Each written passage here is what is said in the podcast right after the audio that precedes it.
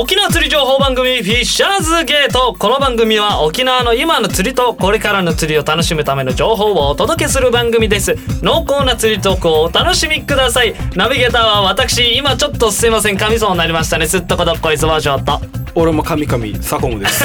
よろしくお願いします。いやー噛みそうになったな。さあというわけで本日はですね前回から引き続きでルアーショップボギーの方から義母純一さんに来ていただきました。よろしくお願いします。はいよろしくお願いします。はい。本日もですねいろいろ話を聞いていきたいと思いますのでたっぷりとお楽しみください、この番組はワッペン製作と刺繍の店サコムワークスがお届けいたします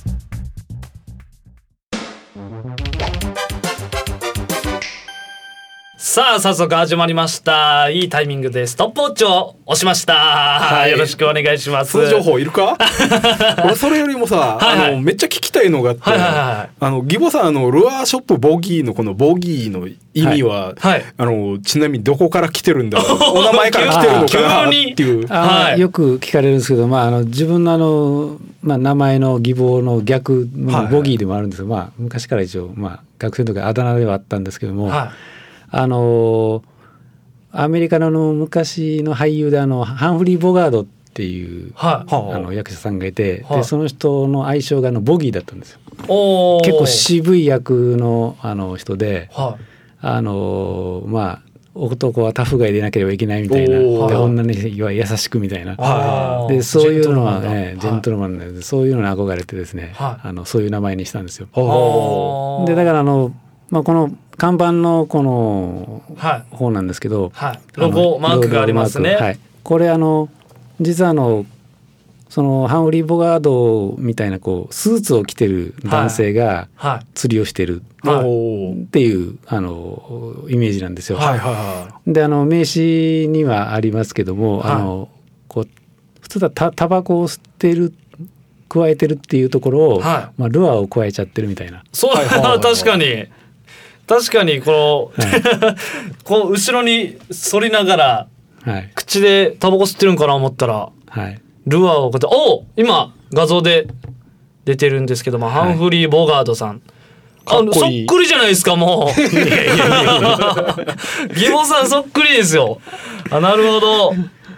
あそこから憧れでそうですね、はそういうのもありました。名前がはい。ボギーという名前から取ってったんですね、はいいなるほど。納得しました。納得しました。さあというわけではい改めまして本日のゲストルアーショップボギーから義母純一さんです。よろしくお願いします。ははい。い。では本日もですねいろいろお話聞いていこうと思ってるんですけれども、はい。本日はまずジギングについてなんか話を聞いていこうかなと思っているんですけれども。はいはい。はい、はい。まず基礎的な話ですね。ジギングと一体何なんでしょうかというまあジギン形になってる、グそうですね。ここ最近からというわけじゃないんです。けど、まあ、10年、はい10年1 5 6年前からかな、はい。一応まあ沖縄にはこうあの流行ってきたんですけども、はい。要はあのメタルジグっていう鉛でできたあのルアーがあるんですよ。非常に重いですね。これはあの、まあ、船からよくやる、はまあ、昭和であれば昭和ジギングっていう船からやればただのジギングっていうのなんですけども、はい。オフショアジギングっていうふうに言い方するんですが、はい。一旦その鉛のジグを海底近くまで沈めて沈めてでそれをあのリズミリズミカルに、はい。あのロロッドをしゃくって、はい。ぴょんぴょんぴょんみたいそうな感じですね。そうそれで巻く。そその行為を、まあ、ジジギングという言い方をしますね。これは普段からやっぱ義母さんもジギングでやってるんですか？もうこれはもう10そうもう20年のそのルアー担当しててはいの時期の間にはい17年前ぐらいからですか、はい。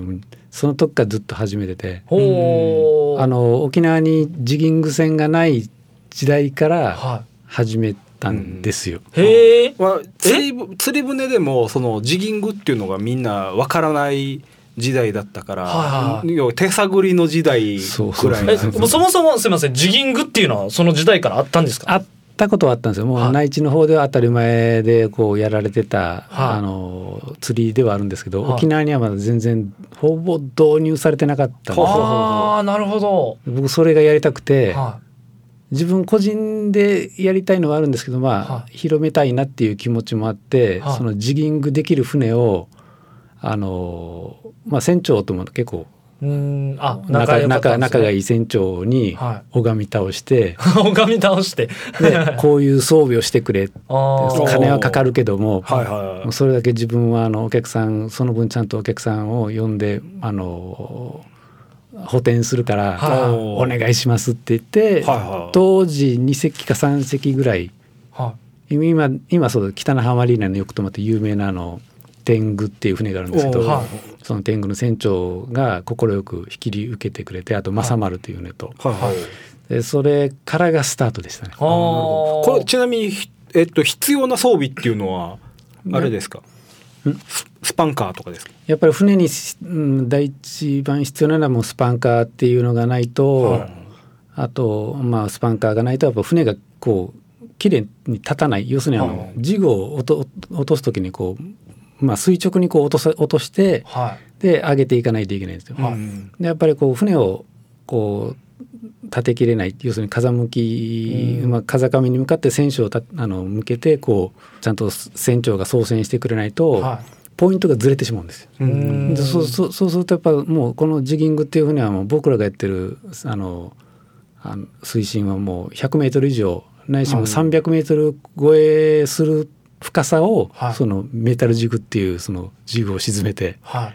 あのカンパチとかミーバイとかそういうの釣ったりするんですよ。だからはあその操船技術をあのカバーするためにそういう装備がないとダメなんですね。スパンカーっていうのはすみません。遅れたんですけど、ちなみに何なんですか？あの船の後ろにあのはい。三角の帆があるんです風見鳥の尻尾みたいな感じであーありますね。あんなイメージでではいおひれみたいな。そうそうそうあー。風にこう向けるための羽がついてて。ありますね。今では当たり前まあ当たり前じゃない船もありますけど、まあはい。結構そういうスパンカーがついてる船を、まあ、あちこち見かけるようになりましたけど、はい。当時全然なかったんです。ああじゃあもうそのためにつけてと。もうそうもう自分まあは半分は自分が釣りたいためだけどね。そう。100メーターとか300メーターを狙うっつったらもう相当なあのジグはドンキじゃないですか。まあいわばいわばもう本当狂気みたいなもん。です。軍賃とか。そうそう。あーあもうそんなそんぐらいになります、まあもっと僕らがそうですね全盛期でやってる時は600グラムとか一番重いところではまあ800とか1キロぐらいのやつもあります。思ったこれをしゃくり上げるんですよ。マッチョじゃないですか、そんなもん。筋トレになりますよ。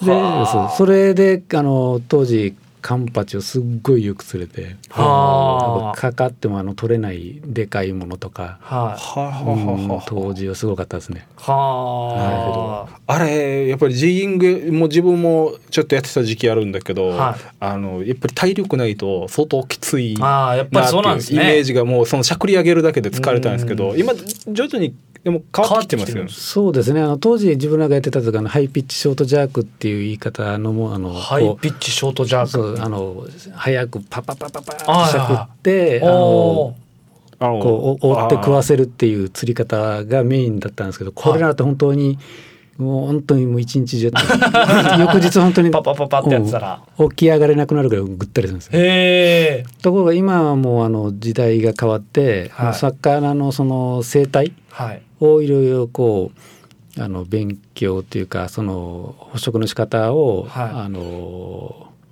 まあ利用した釣り方うん。でスローピッチジャークっていう釣り方があるんですよ。はい。要はあのジグを、まあ、同じように下に沈めてはい。あのある程度の棚までしゃくあの巻き上げてはい。でそこからゆっくりと竿をしならせてはい。でわざとラインをこうポンとあの糸吹き出すんですよ。はい。でその時にあのそのジグが専用のジグなんなんなんですけどもはい。そのジグがいかにもなんか弱った小魚がフラフラフラフラってこう落ちていく。はあそういうイメージであの落ちていく魚をもう捕食する。はい。っていう釣り方が今それがメインになってうんます。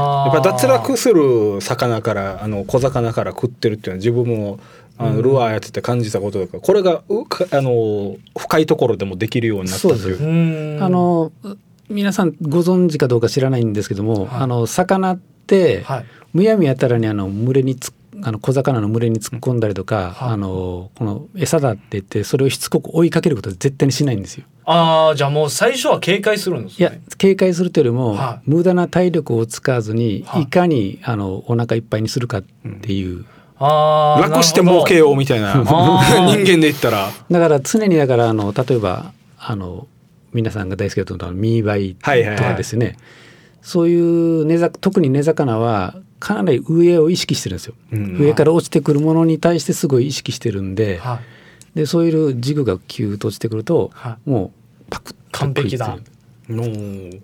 あーじゃあ弱ったように見せかける技そうですね。ということこれが一つなんですよ。ああこれはちなみに毎回やられてます？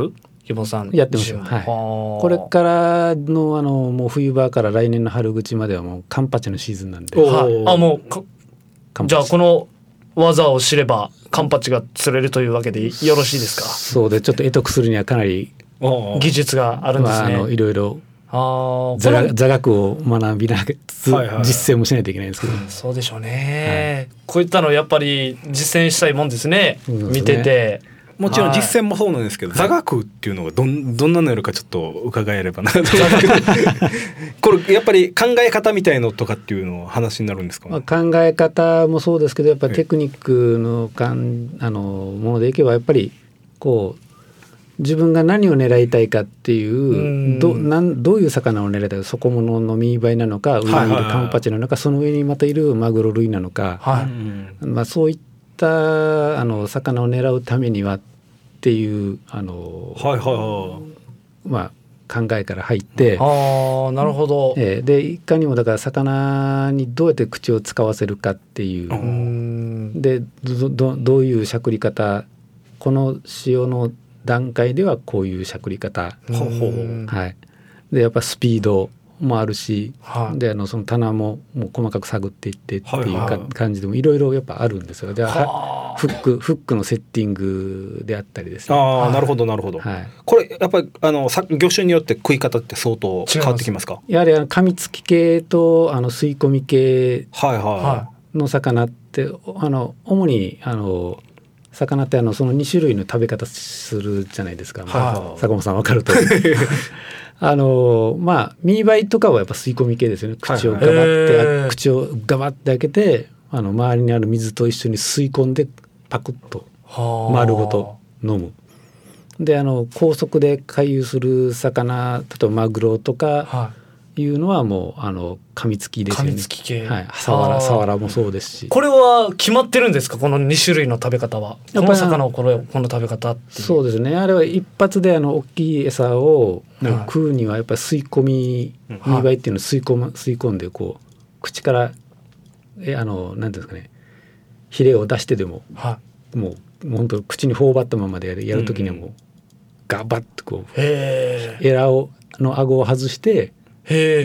吸い込みにいけないへえ。一回顎外すんですか？うんいってー魚になってる。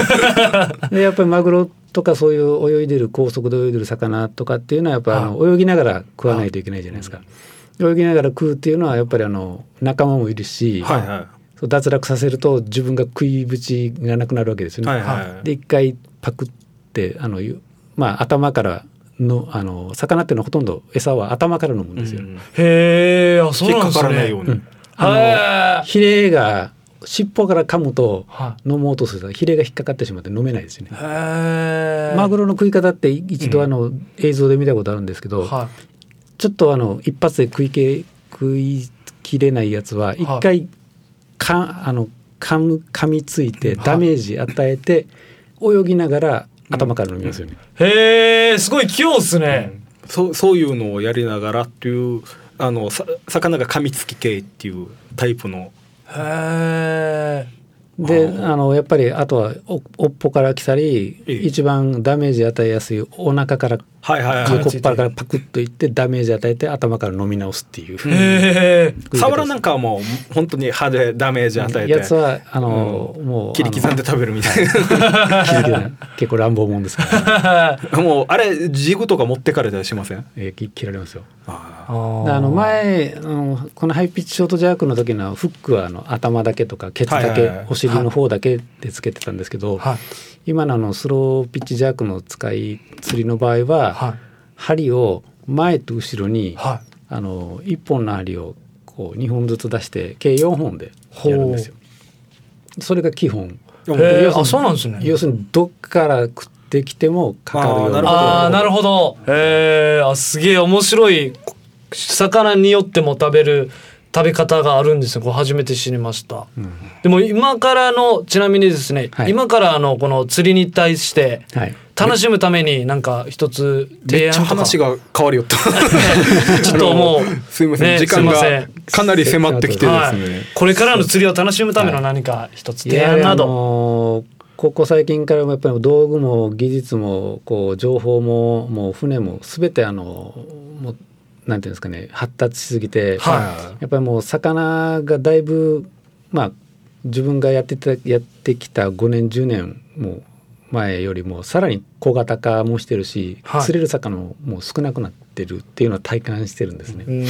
だからやっぱりあの今そうですね始めてやっぱお金かけてこんな楽しんでるのにもっと釣りたいよっていう気持ちはわかるんですけども、はい。そこはやっぱ長く楽しむためにもやっぱりあのあまり取りすぎない魚を。ああなるほど。これ以上はもうあの釣って楽しんこれだけはキープして食べるけどもここから先はもうちょっともうキャッチしてもうリリースする。っていう、まあ、キャッチリリースですね、はい。まあそういうのをやっていただけたらなっていう気持ちです。なるほど。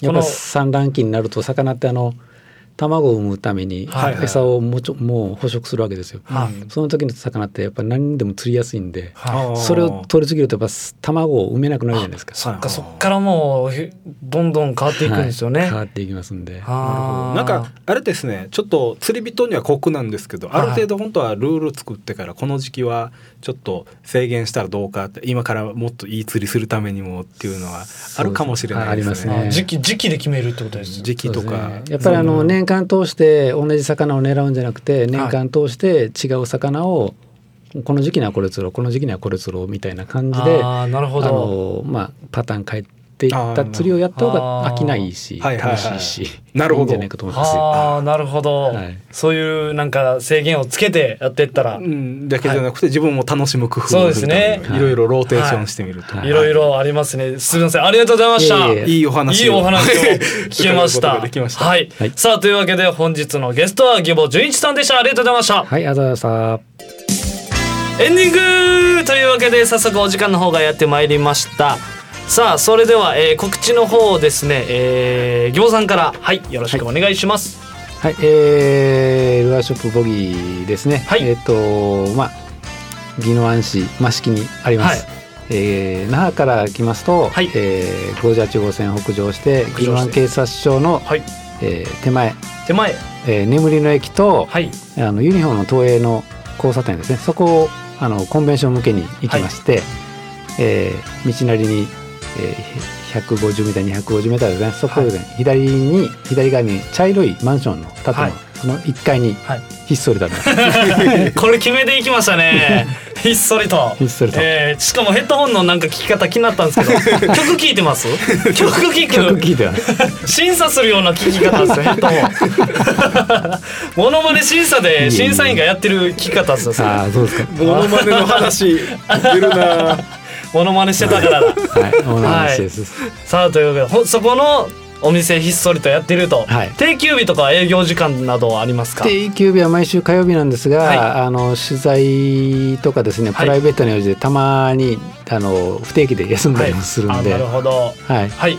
で営業時間が営業時間が月から土曜日までが、えー午前11時から、えー夜9時まで、はい。で日曜と祝祭日が11時から、えー夜19時までですね。なるほど。はい、なってます。はい。これロゴマークもお店の店舗の方で見えるんですよね？はいあのー道からですね、はい。ひっそりと見えます。ひっそり。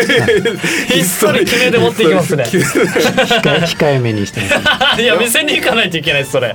お店の中ももう雰囲気ですからね。ああなるほど。ありがとうございますひっそりした分中がめっちゃ明るいとかそういうのはない。です中もひっそりです。中もひっそりなんですね、なるほど。ひっそりとじゃあそこに義母さんがいるわけですね。そうですね。どっかに。さあというわけでありがとうございます。そちらの方もぜひ皆さんよろしくお願いします。さあというわけで次回の放送は11月6日木曜日夜9時からの放送です。またこの番組はインターネットポッドキャストでお聞きになれます。台風 FM ホームページまたは番組ブログからお聞きください。それでは本日のお相手はすっとこどっこいそばショートサコムとえールアーショップ小木の義母でしたありがとうございました。また次回お会いしましょう。この番組はワッペン製作と刺繍の店サコムワークスがお送りしました。番組ではスポンサーを大募集しています。お手軽価格で番組スポンサーになってみませんか？詳細は台風 FM 電話番号050-3539-1178またはウェブでフィッシャーズゲートを検索してください。